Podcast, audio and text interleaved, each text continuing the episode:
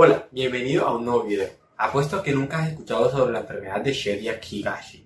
Ella básicamente va a ser una enfermedad o un síndrome autosómico recesivo demasiado raro caracterizado por una lisis defectuosa de las bacterias fagocitadas.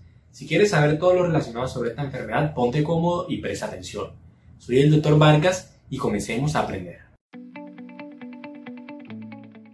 Bueno, para comenzar, la enfermedad de Shediac-Higashi va a ser un desorden autosómico recesivo de todos los gránulos lisosomales contenidos en las células con características clínicas que van a envolver tanto los sistemas hematopoyéticos como los neurológicos.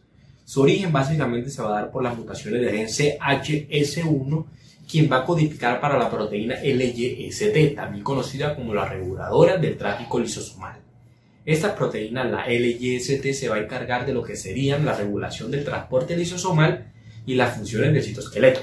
Ya entrando un poco en contexto, este defecto básicamente va a impedir la formación de las fagolisosomas y los melanomas, los cuales son y serán vesículas importantes de lo que sería la fagocitosis.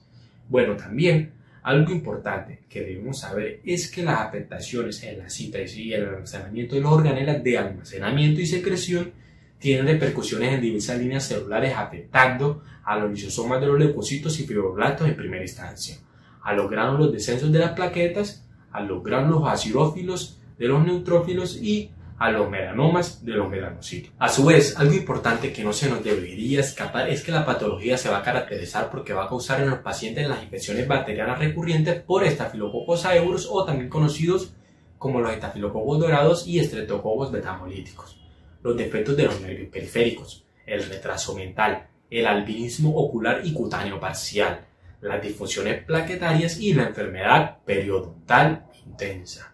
Pero como si no fuera poco, hay que entender también que más del 80% de los pacientes van a terminar por desarrollar la determinada fase acelerada, la cual puede ocurrir en cualquier momento después del nacimiento y se va a caracterizar por lo que serían las proliferaciones linfocíticas quienes arremedan un linfoma y que afectarían múltiples órganos entre los cuales estaría el hígado, el vaso y la médula ósea.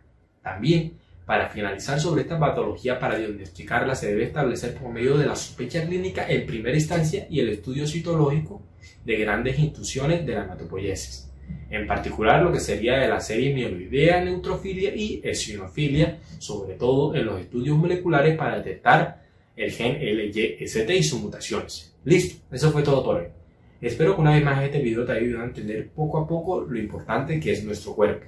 Que no se te olvide suscribirte regalarme un like y comentar. Soy el Dr. Vargas y te esperaré en nuestra próxima sesión.